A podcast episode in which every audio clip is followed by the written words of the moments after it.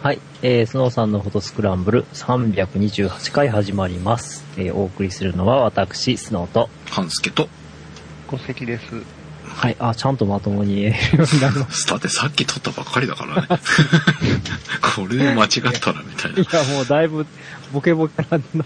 まあそうですね。もう久々の、まあ前回配信の時に言っておりますが、久々に収録なので全然もうそ、もっと言うと配線からわけわからない状態になっていて、えーお二人には待っていただいての収録を始めている感じなんですが、えーまあぶっちゃけ327回の直後にえー328回の事情説明を収録しております。えーまず事情説明からいきますと328回は4月7日に収録あじゃない予定が4月8日になったとはい。4月8日に収録した音源になりますえーまあ4月に撮っておりますので夜桜撮影会が企画倒れになりましたというお詫びとかね、えーそんなのも入ってますし、えーなんか Adobe Lightroom モバイルはい。こんなの始まったっていう、ね、そんなのも入っておりますが、もうニュース的なものは全然古いものでございます。えー、そんなんでよろしければぜひ聞いてくださいというかことなんですが、えー、327回配信した直後なんですが、えー大事な告知があるので多分立て続けに配信していると思います。えー、明日、はい。大事なスノーさんの写真展で公開収録をはい。させてもらいます去年と同じ、えー正式スタート前に神保町画廊さんが場所を貸してくださるということで、プレミアムプレビューということで一足先にご覧いただける機会ですのではい。なおかつ何年かぶりにこの3人が集まって皆さんの前でお話をするはい。はい。えーそそこら辺に価値があるのかどうかは分かりませんが まあせっかくの機会ですのでぜひ、えー皆さんとお話ができればと思っております、えー正確なアナウンスをスノーさんの方からはい。お願いいたします、はい、えー、7月20日日曜日、会場、あ、あ会場の会場が15時半ですね。3時半。えー、16時から収録スタートになります。えー場所は、まあ、あのご案内してますけれども、神保町画廊さん。はいはい。です。えーっとですね、一応、ちょっとプレゼントみたいな、あの、ものも用意しておりますので、327回の告知には入ってませんでしたね、はい、言うの忘れたんです。ません。まあ、プレゼントで言うとこう、プレゼントあの、はいなん、なんて言ったらいいのかな。あの、お値打ちなものが、おはい、お値打ちのものがこはい、れはぜひありますので。まあ、アウトレットって言った方がいいのかアウトレットアウトレットはいです。はい。まあ、あの、お楽しみにししにしていってくださいという。はいはい。そうですね。えー、ぜひ、前日の告知という、とてつもなくわがままなご案内でございますが、ぜひお時間のある方は、まあ連休ですのでね、え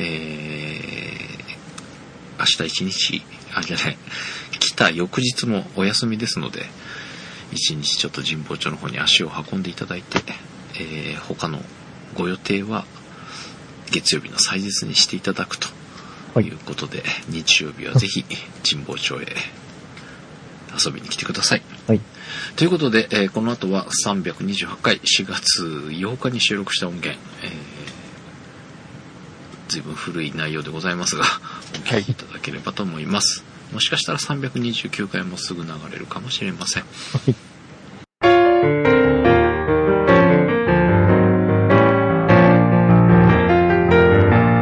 ノーさんのトスクランブル始まります。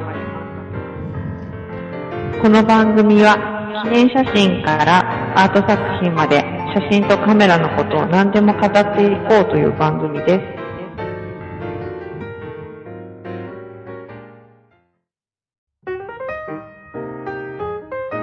はい、えー、スノーさんのフォトスクランブル始まります。えー、お送りするのは、えー、今日、玄関前から台車が盗まれたスノーと、よく盗まれますね、半助と。えはい、小関です。はい。あの、ひな壇を運ぶのに重宝してるっていうか、この季節くらいしか使わない台車なんですけど、うんあの、気がついたらなくなってまして。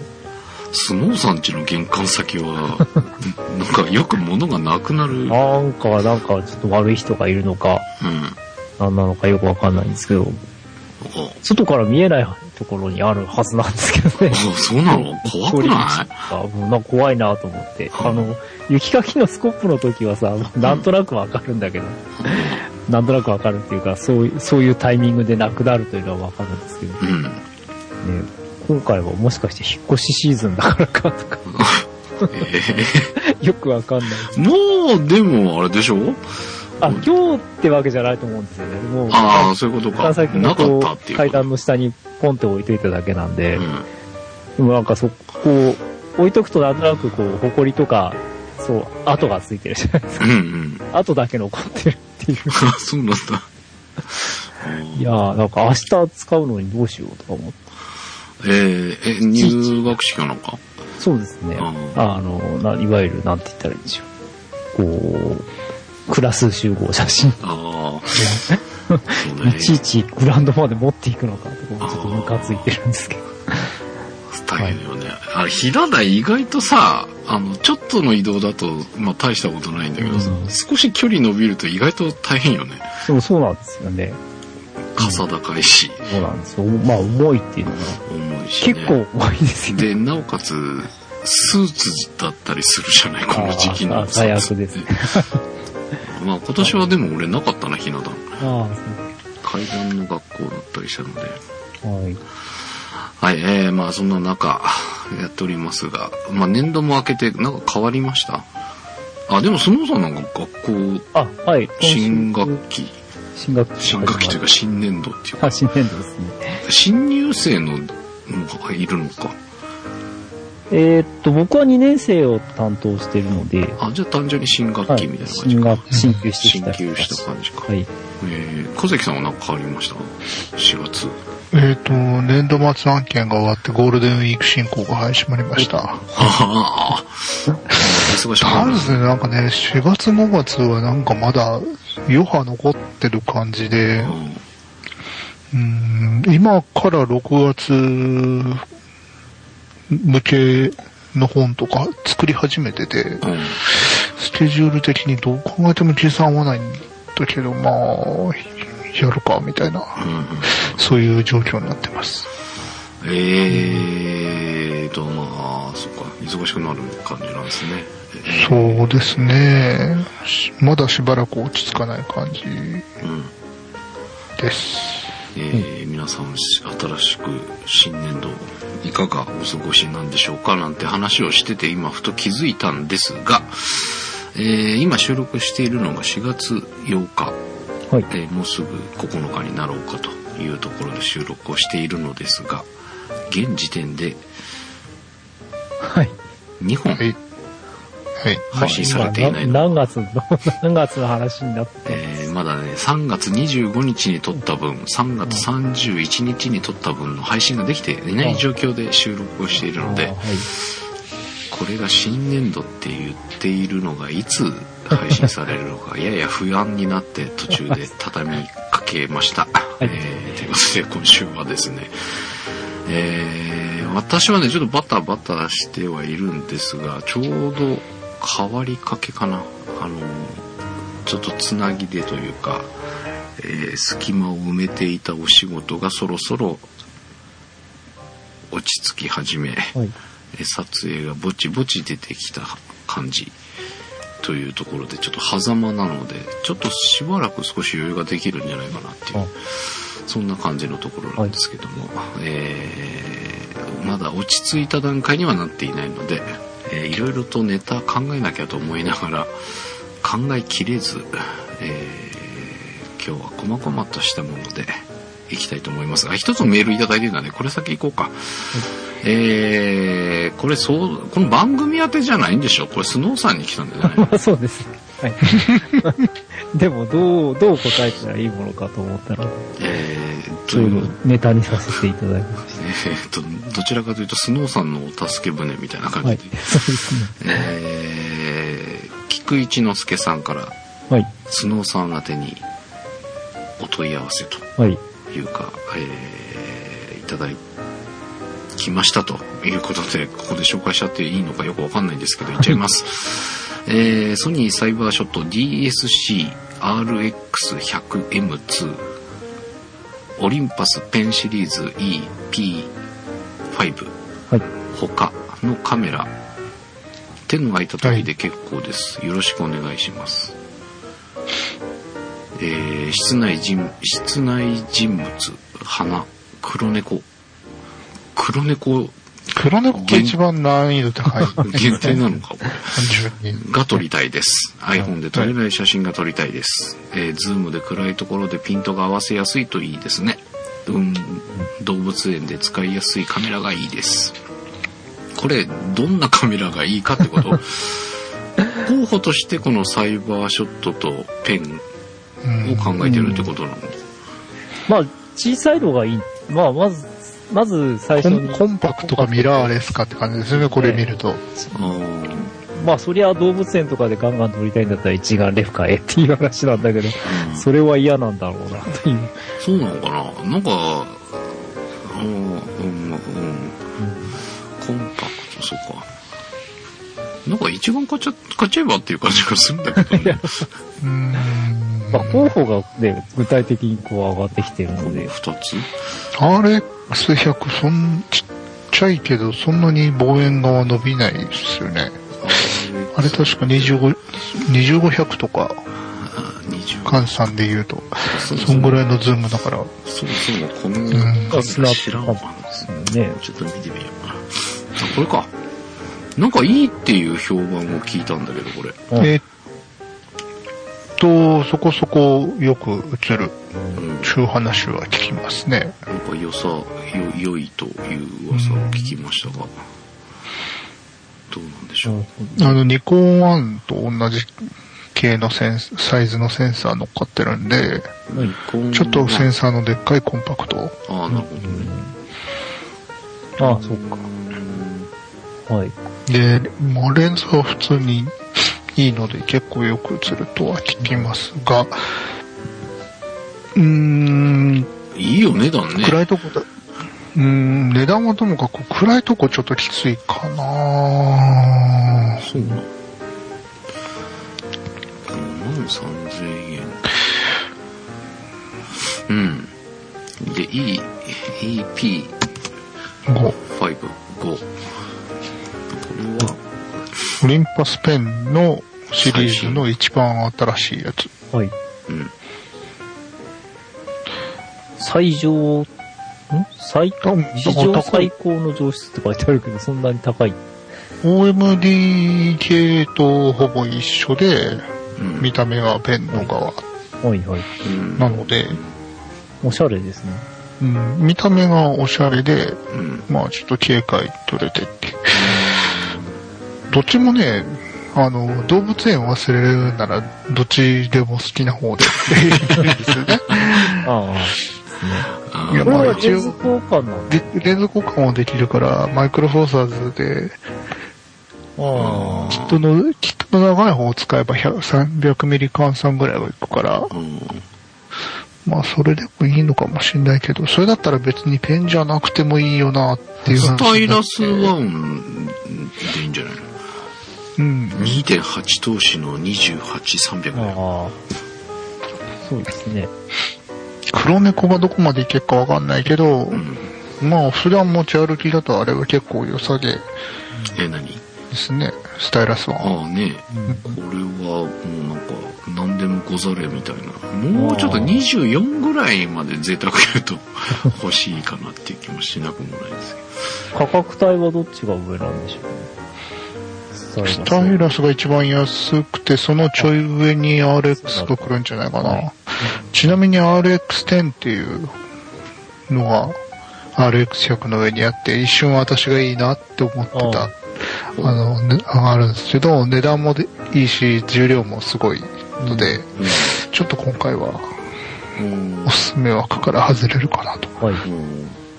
うんいや、でもさ、これ何を軸にするかなんだよね、きっとね。その値段なのか、サイズなのか、要は取りたいものなのか。まあ、あとブランドイメージに対する、こう、ああれもありますよね。ねあ、まあね。え。RX 買うんだったら NEX の安いの買えちゃうんじゃねえかな、うん。というのがあったりするので、ついこの間、あの製造中止になった祭りで、NEX の6が、なんかすっごい安かったんですよ。えねうんなんだと EVF ついてて、んミラーレスでレンズ交換できて、えうん。なので一応構えれば動物とか、うん。うん。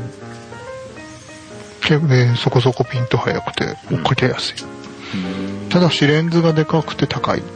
そうそうそう。ソニーの E マウントは結構いい値段するんですよね、買うと。んあのーキットレンズでついてくる、ダブルズームキットクラスのレンズが安くて、その他がみんなバカ高いみたいなラインになっちゃってるんで、うん。そこがちょっと難ですね。うん。あと操作系がよくわからないっていう、こう、個人的な。いや、あ、うん、ソニーのあのミラーレス、使い慣れてるあ人すごいいいんですけど、あ、あの、ちょっと。わかんないんですよね、うん。何触っていいか。ちょっと触ったぐらいだとわかんない感じが、僕もそれは感じましたね。分かっちゃう人にはいいみたいですけど、まあ、あと使い慣れればなんとかなるのかもしれないけど、うん。なんか、適当に触ってわかる感じじゃなかったっていうのが印象ですね。うん値段が安めというか、まあ手出ししやすいボディで、うん。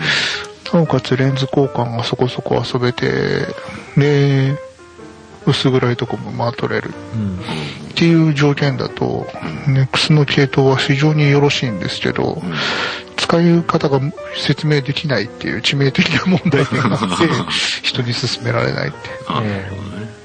あ、の辺はね、あとあれがつくんですよ。あの、シグマの DP のレンズ。へえ。えーと、19mm、30mm、60mm か。はい。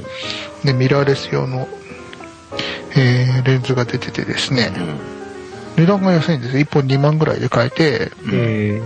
で、よく映るので、うん。うん。あれは大変進めやすいでああ、なるほすね。うん。ど。うん。うん、まあ、オリンパスのペンだったら見た目がよっぽどっていうんでなければ、ペンのあの、安い方はともかく高い方はちょっと進めにくい。うん。うん。いい、いいですね。よっぽど好きとか、その外見が気に入ったっていうんであればいいんですけど、はい。まあ、あの、モデル末期に3分の1に値段が下がるっていう。あオリンパスは基本的にすごい、その辺の値崩れ凄まじいので、長く持つっていうモチベーションを保ちにくいんですよね。あ。うん。まあ、ね。で、オリンパスも結構創作性あるうんうん。のはまあ一緒だから、一応店頭で触ってみて、はい。実際の操作がどんなもんよっていうのは見た方がいいと思います。そうですね。まあ、両、全部 EVF、まあ全部っていうか EVF とか、どっちにしろ液晶モニターで見るかとなるから、そこら辺の、こう、見え方の好みとか、うん。だいぶあるでしょうからね。あ標準かちょいワイドぐらいの明るいレンズ1本と、うん。えーズームレンズみたいな組み合わせで、2本持ちとかすれば、うん多分、この子で挙げた条件大体満たせるんじゃないかとは思うんですよね。うん。うん。人撮ったり猫撮ったり、うん。なんだったら。どの辺の、うーん、ズズームっていうのが結構難しいのかなあ明るいズーム使いたいって言ったら、じゃあ一眼レフいったまあ、っ。て話になっちゃうんでね。まあ、そうです。そこですよね。うん。あちょっとここは、ぜひ、もうちょっと突っ込んでの場合は、またメールの方おはい待ちしておりますということで。ね。えーまあ、iPhone から一歩進むんだから、コンパクトデジカメでいいような気がする。うん。コンパクトか、なんだっけ。あの、フォーサーズじゃないや、ミラーレスで十分なような気がするんだけど。無線飛ばせる高級コンパクトとかそこら辺あ結構今狙ってますよね。あのーなんだ、スマートフォンから。いやー、そうか。でもなんか逆に、コンパクト買うんだったら iPhone でいいじゃんみたいな気がしちゃうんだけど、違う、そうでもないのかね。さあ。わかんないけど。いや、でも iPhone じゃやっぱり遠くのものを大きく撮れないでしょ。あーあー、それ、望遠か。なるほどね。うん、まあ、あの、カメラが無線飛ばせるのは結構慣れると便利ですよ。ああ、まあそれはね。うんうん撮ったそばからとりあえずタブレットなりに、うん。ね、電話なりに飛び込んでくるっていうう。ん。あれは便利ね。確かに。えー、また、ちょっとこんなはい話であれですが、またわかんなかった、わかん、わかんないっていうのもないと思うんですが、あの、いや、そうじゃねえんだよ、みたいな、我々に、我々がわかるために。えー、なんかツッコミがあれば、ぜひメールをお送りください。えー、ということで、本編の方が中身ない感じになると思いますが、本編始めていきます。はい。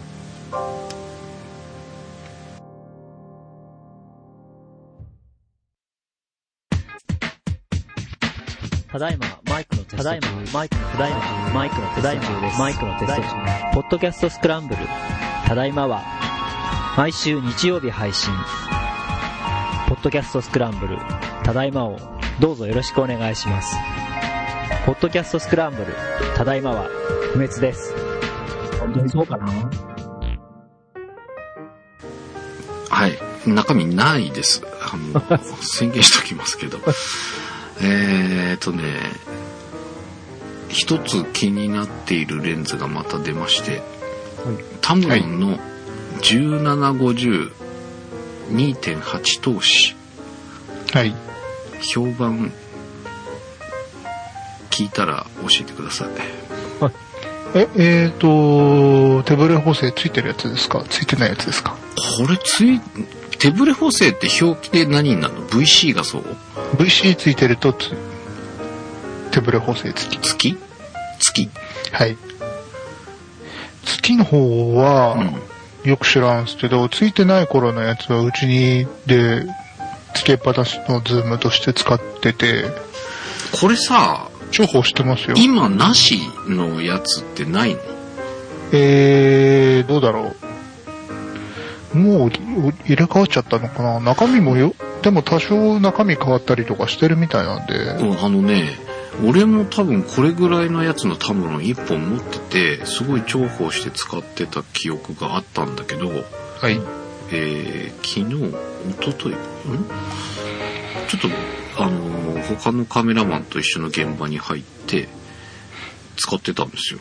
うんそしたら K がでかいの。で、今、アマゾンで見ると、大口径標準ズームレンズみたいな、なんか、はい。名前ついてて、口径がでかくなってる感じがしたんだよね。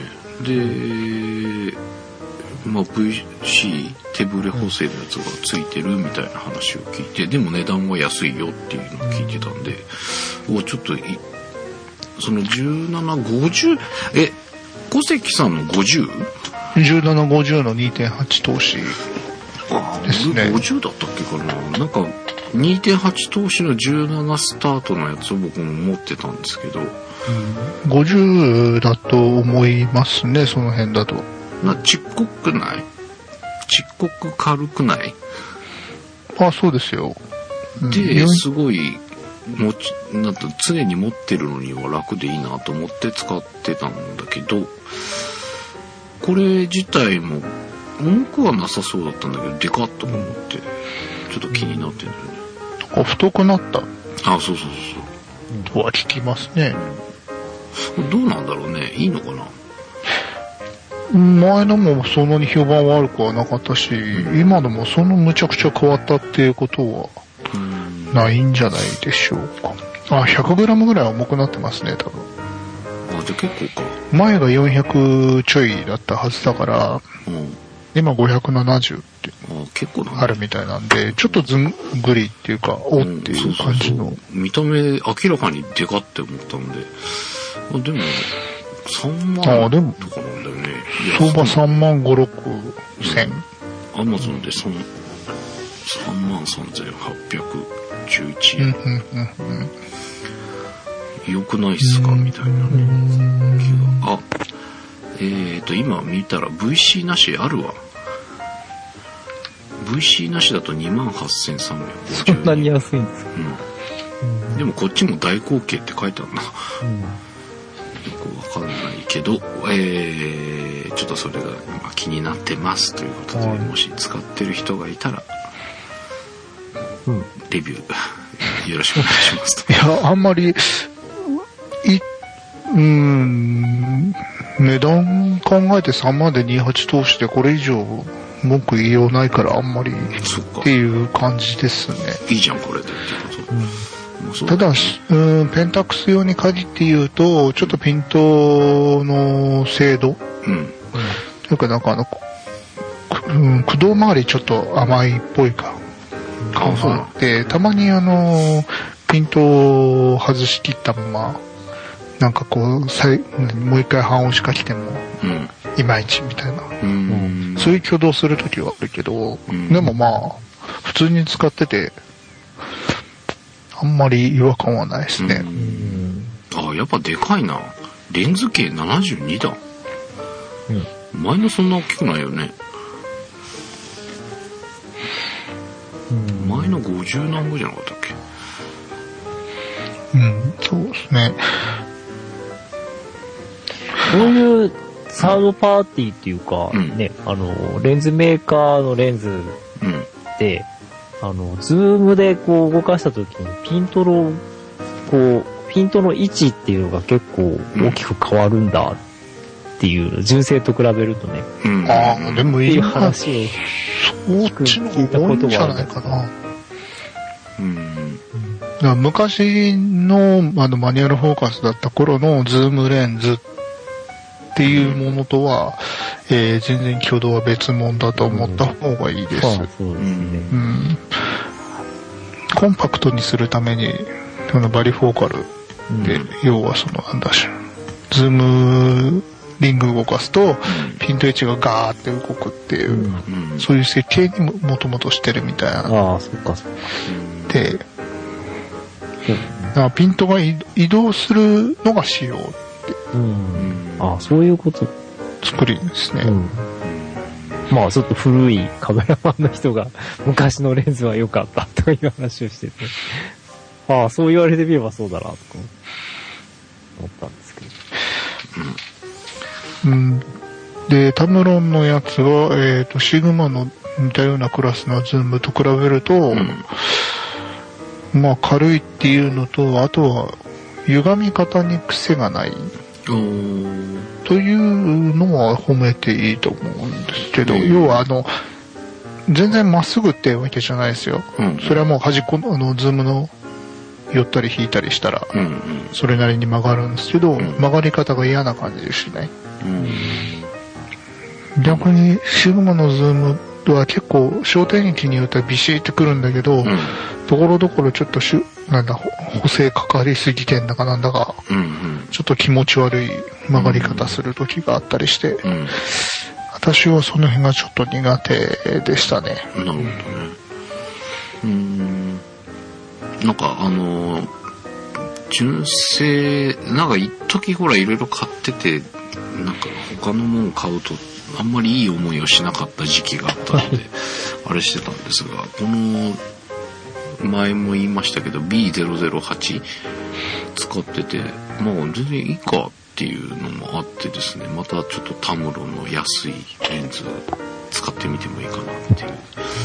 3万なんぼだったらありかもってちょっと思いました。で、えー次。はい。キャノンの整備済み製品って販売されるって知ってた？いや、全然知らない。初めて聞きました。それはキャノンが？キャノンのホームページでたまに出るらしいです。あの、アップルで、アップルのがまあ有名というか、僕らなんかだと身近なんですけど、はい。整備した、なんか、えっ、と、5D の Mark II ってなんかあったじゃない？うんうんあれを整備して新品な状態にしたものがうん。うん。15、6万で出てたんだって。へえ。そんなのあるの？っていうさ。てかそもそもそういうシステムがあること自体知らなくてびっくりしたんだけそうですね。ど、どこに出るんだろう？どこに出る？でもホームページ、あのー公式サイトで出てたっていうへえ。なんか、発売される予告がなんか出てたみたいうん。な話を聞きましたけどね。いやーそうなんですか。まあ、今だ、もうでも今でも安くない？十何万、うん。マーク2。っていうね、ちょっと、なんかそういうのがあるんだという、ちょっと驚きの衝撃なあれがあったんですが、ちょっと欲しいんですよね。うん。欲しいんですよって今は買えないんだけど、次買い替える時にそういうのがうまくタイミング的に出てこないかなみたいな。あえーーいやーそういう話は、足 初耳だったので。見かけないよね。まあそんなにしょっちゅう見てるわけじゃないけど、でもなんかあれば開いてるんだけど、見たことないなとか思ってね、ちょっと気にして見てみようかなっていう気がします。えー見かけた方、ぜひお知らせください。で、えーもう一個。Adobe の Lightroom モバイルなるものがはいはい。使えるようになったらしいと。これまだちゃんとよく読めてないんですけど iPad 上の、うん。えーモバイルライトルームライトルームモバイルかライトルームモバイルを立ち上げて、えー、ロー現像ができるとはい。iPad でしかし、えーローのデータ自体は Mac の中にあるものをいじるらしいはうん。あ。あ、そうなんです。どうなんか意味あるんだどういうこと？みたいなちょっとネットワーク経由でもできるとかっていうことで、例えば出先から自宅にあるデータで現像して、出先から急遽はい。データを送らなきゃいけない時にみたいなそんな感じのことが書いてあったんだけどへえ。ああ。そもそも iPad のモニターで大丈夫なのかなみたいなのとかね。どうなんでしょう。そもそも、えースタンドアローンじゃない、まあオフラインでもなんかできるみたいなことが書いてあったんだけど、スタンドアローンじゃない状態で、母艦がないとできないってどうなんだろうみたいなね。っていうのをちょっと、えー今週、は収録直前にこんなニュースを見かけただけでちゃんと見れていないのでですね、ネタにするっていうほどではないので、これはこれでおしまいでなんかあございます。んまり、うーん、ピンとこないですね。なんかぶっとい回線持ってりゃなんか違うんだろうけど。うんうん。あの、あれはなんて言ったら、忙しくて、パソコンの前に座れないような人が使えばっていうう。ん、なんかそのぐらいじゃないと、なんかあれですよね。うちに Mac Pro とか置いて、うん。処理用に回しておくってことですか？で、サクサク動くのかねあなんかそそれだったらね、なんか MacBook 担いで、従来通りそこで仕事すればいいんじゃないのみたいな話になっちゃうから。気がしちゃうんだよね。うん。あただなんかこれがうまく使え、あ、まあでも無理か。結局現場にメディアがあるわけで、うん。それを一旦ノートに入れるんだったらノートは持っていかなきゃいけないわけだもんね。ま あそうですダメないよななんかね、あの、撮影に行った時に iPad だけで済んだらいいなっていうのがちょっと思っていたんですけど、結結局メディアを読み込ませるためのあれがないとダメってなると、僕の場合はこれは無理っていうことになってしまい、えー終了です。はい。まあ、ちょっとね、試してみようかなと思うんで、あの、クリ、えっ、と、あクリエイティブクラウドの会員の人はもう使えるそうです。あ、そうですか。えー、会員、クリエイティブクラウド使われてない方は、えー、フォトショップとライトルームのだけの月額980円プランを使えば。使えば、このモバイルも使えるそうです。一応体験版も用意されてるから、うん。体験するだけならただですよ。ああ、かもしれないですね。はい試してみてください。というか、試してまたご紹介したいなと思います。で、えー、順番が最初に言うべきだったか、えー今年、残念ながらできませんでしたの、夜桜撮影会。はい。すいません。はい実は収録までしたんですが、私の思いつきで、急遽行こうよみたいな話をして、収録までしたのですが、天候が悪くなるみたいな、えーはい週間予報に日和りまして、いや、実際悪かったじゃないですか。えでも、あまあ言ってた金曜日の夜は平気だったでしょ。時だったら、すごい寒かったです。まあ、ふ降らない代わりに風がすごいとか。風すごかったんだっけ？いうんや、なんかこれだったらいけたな、みたいな。いや、なんか寒かったですよ。うん。寒かったかもしれないけど。うん。でもその後でしょ？なんか雨、雨風、まあ、ビ水曜日なったのね。そうだったから、なんかすごい雷雨だったような気が。あれ土曜日じゃない？だいや、金曜日もすごい雷雨金曜日だったっけ、はいもう忘れちゃったな。えー、まあ、いずれにしろ、日よって今年 できなかったと。ちょっとまだ桜も残ってたりするので、非常に心残りなんですが、毎年続けてきたものができなくなっちゃっでしたたのがちょっとね。いや、まあ僕もちょっとインフルエンザの後、しばらく 体調が悪くて、あの、体力的にしんどいかなっていうのはありました。なので、まあちょっとね、こう、また、なんか皆さんと何か一緒にできる機会をまた作りたいなと思っておりますので、えーなんか楽しみにしてたのにっていうお叱りのメールをね、えー、ノクチラフさんからいただいていたので、なんとかしやりやりたいなと思っていたんですが、えー次、待っててください。はい、申し訳ない。待たせっぱなしで申し訳ないんですが。えー、で、もう終了です。はい。もうそこつきました。で、宣伝があるの。はい。まあ、あのー前もちらっと話したと思うんですけど、うん。某、えー、障害学習講座で、うんレタッチコースというのを担当してまして、うん。えーテキストから、なんて言うんでしょう、その企画からテキストまで全部自分で一人でやったっていう、その割にはなんかみあんまりこう、ギャラが良くなかったんじゃないか、あ、そうなの。がっかりな感じなんですけど。え、まあこれは何？あの受講生の数でとか部合じゃないの？あ、部合、だから、あの、テキスト用意するまでは、うん。あの、まあ、このぐらいでっていう話でやったんですけど、すっごい大変だった。あ、そうなんだ。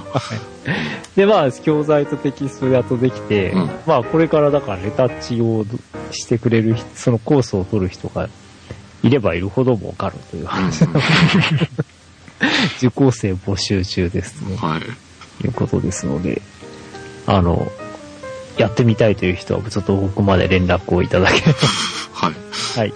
えーちなみに、えーっとね、まあ、どんな内容かっていうと、うんえ4つぐらいのテーマで、うん。えー教材の写真が用意されてます。うん。で、それを、あの、フォトショップか、まあ、あと、えフォトショップエレメントを使って、うんうんまあ、それは自分で用意してくださいっていう話なんですけども、うんで、えーテキストが、あの、こう、こういう風に処理するといいですよという、うん。あの、まあ、説明書うん。が、えーありまして、それに従って、まあ、あの、や、自分でやってみる。うん。で、えっ、と、まあ、それだけじゃつまらないというか、それだけじゃ、あの、ただ単になぞってるだけなので、まあじ自分の写真を、うん。えー例えばそのテーマの中でレベル補正ならレベル補正というテーマで、うん。えーあの、レタッチしてみ、自分なりにレタッチしてみてください。うん。で、まあ、それに、それを、あの、CD に焼いて送ってもらえれば、うん。えーまあ、講師である僕のところにや、それが回ってきまして、うん。まあ、僕が、あの、その写真に対してまたレタッチをしてあげて、うん。えーまあ、解説付きで返し、返すという、うん。至れり尽くせりな、うん。はい、コースでございます。えーとですね、まあ、一応受講期間3ヶ月で、添削回数は2回でうん1万円。うん。まあ、高いか安いかはわからないんですけれども。これはい、何？いつから、え、そっか。まあ、これでどっ。かの、どっかに行って受けるとかいうことじゃないのか。あ、あの、通信講座。通信講座だからか。はい、そうなん。そういうことか。その3ヶ月間の間に2回添削をしてくれるっていうこと、はい、そうですね。うんじゃあ例えば一生懸命やって1週間で2回出しちゃったら1週間で終わっちゃうっていうことマックス3ヶ月っていうのはい。あ、でも一週間って言っても、あの、行ったり来たりするあれがありますからあね。まあまあまああの、こう、宅急便で送ったりうん。やるので、だいたい1ヶ月に1回ぐらいのペースになると思うんですよ。まあでもそうだよね、うん。その何も詰め込まないで分かってもいろいろ試行錯誤しないで出しちゃうのはにもったいないよね。2回使うのはね、そうですね。まあ、3ヶ月使っていただいてというところで、で、まあ、もう始まってるので、あの、こう、そういう添削の、うん。が来てるんですけれども、もう来てんの？はい。あのー最初はどうなるか全然予想がつかないって、ものすごく、あの、突っ込みどころがなかったらどうしようと思ったんですね。うんあの、まあ、テキストに書いてあるやつに関しては、まあ、そのテキスト通りにやれば、うんそれなりになるので、うんあの、実は意地悪してちょっとテキスト通りにやると変になるようにしてあったりするんですけれども。で、えっ、と、自分の作品の自由にやってくださいっていうに関しては、あのー本当どうなるか全然予測つかないじゃないですか。うんで、いやー、なんか直すところもない、すごくいいの来ちゃったらどうしようかなと思ったんですけど、まあ、今のところその心あ配、ー心配はなくてですね、はい。結構すごい自己流バリバリなのがうん。来て、あの、こう、思わず目を向いてしまうと。か、それって、あのーあれですか、直す前のやつ。あ、あの、レイヤーで、ああ、のなるほど。うんここを触りましたと。ええあの、調整レイヤーでやってもらうようにしてあって、うんだから、あの、オリジナルのデータはそのまま残ってる、残してもらってます。うーんだから、まあ、撮影のデータとかもわかるので、うん結構なんか、こう、風景写真絞り22まで絞って、シャッタースピード10分の1秒ぐらいなんだけど、手持ちなのでブレている。しかも、しかもあったっていうような。うんなんだろうな、そういうの。